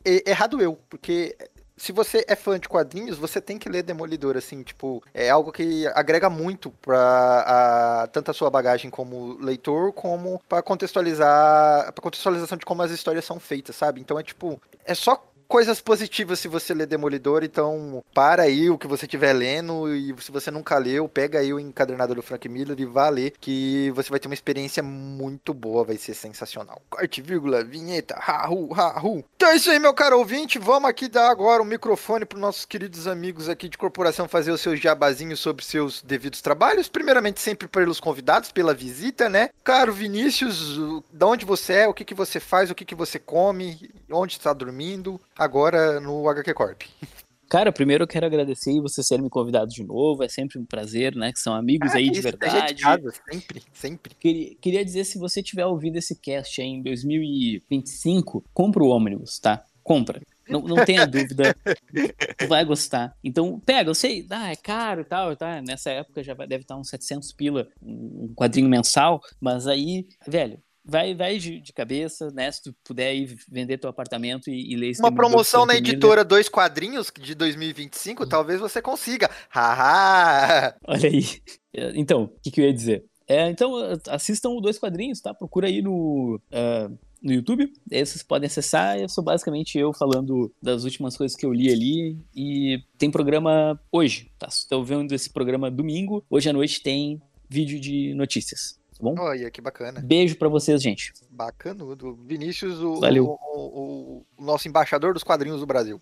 É, é, João, João tem os, os resenhas ruins de quadrinhos bons. E onde a gente te encontra, João? É, isso aí. Eu tô lá falando porcamente de gibi toda semana, prometo. Enquanto eu tiver quadrinho pra resenhar, eu vou resenhar. É, eu tô também lá no grupo do Dois Quadrinhos, direto lá, né? Xingando a galera, tretando com a galera, fazendo amizade com a galera. E eu tô no Twitter, nem tanto, mas às vezes eu tô no Twitter postando alguma coisa e tudo mais. Mas é isso aí. Lembrando você que o, o- o- Resenhas Ruins de Quadrinhos Bons é no Instagram. No Vá lá Instagram. conferir que é sensacional. Não aceite cópias. Vai Não no original. Exato, exato. Boa. Bruno Mael, você tem alguma coisa ou você continua sendo HQ Corp, HQ Corp Bruno Mael? É, continua sendo HQ Corp e Bruno Mael, mas em breve aí é, vai ter um Medium meu onde eu vou postar texto sobre quadrinho ou qualquer coisa que eu queira escrever. É, sim, eu tenho uma, tenho uma mania, o, o Enzo provavelmente sabe que eu geralmente mando pra ele e pra minha namorada que é jornalista e ela geralmente dá aquela editorada, tipo, não, olha só, você ficou é, quin- é, dois parágrafos divagando sobre o álbum editorial que ninguém se importa. Eu falei, é, realmente. Então tem alguns textos aí que eu tô, tô trabalhando e vou provavelmente postar no Medium e quem sabe em algum outro lugar também, mas como são, é grande é pra ler, eu gosto do Medium pra isso. E quando você estiver ouvindo, eu não acho que vai ter saído, mas fiquei de olho em breve nas redes sociais minhas e do, do HQ Corp, que deve sair aí em breve. Legal, legal, legal, legal, legal. Du- Duda, Duda, Duda, você tem algo a ser divulgado? A gente tem meu Instagram, não que eu poste muitas coisas relevantes pra humanidade, mas se quiser, troco likes ali, né? A espetacular Eduardo Aranha, tudo separado Melhor por nome underlines. Melhor, é. Isso eu me orgulho, Conema. É uma das poucas coisas na minha vida que eu tenho orgulho. Ah, mas é, gente, eu posso sempre estar divulgando o cast lá, tô sempre. Às vezes eu faço resenhas para outros sites ou participo de outros podcasts, eu sempre posto lá. Divulgo muito a HQ Corp, posto uns memes e posto críticas ao governo Bolsonaro e aos nerds boomers também. Então, se você quiser me seguir lá, fique à vontade. Tem Twitter também, Magi, com dois Gs. Mesma coisa, divulgo a HQ Corp diariamente. E aceito críticas, sugestões, mensagens de apoio aí do cast. Dinheiro. Dinheiro, estágios e emprego, gente. É, gibi também aceito. Hum. né? Eu ia dizer que você pode me encontrar no Tinder, mas não pode mais. Lamento. Então, hoje em dia é só no Instagram, Facebook e Twitter, gente. É isso aí. Então, meu caro ouvinte, eu espero que você tenha gostado desse programa. Eu espero que tenha atendido as suas expectativas. Muito obrigado pela sua paciência, pela sua colaboração, por ser essa pessoa maravilhosa, esse ouvinte maravilhoso. Eu espero você até semana que vem. Um forte abraço e tchau, tchau. Falou! Falou.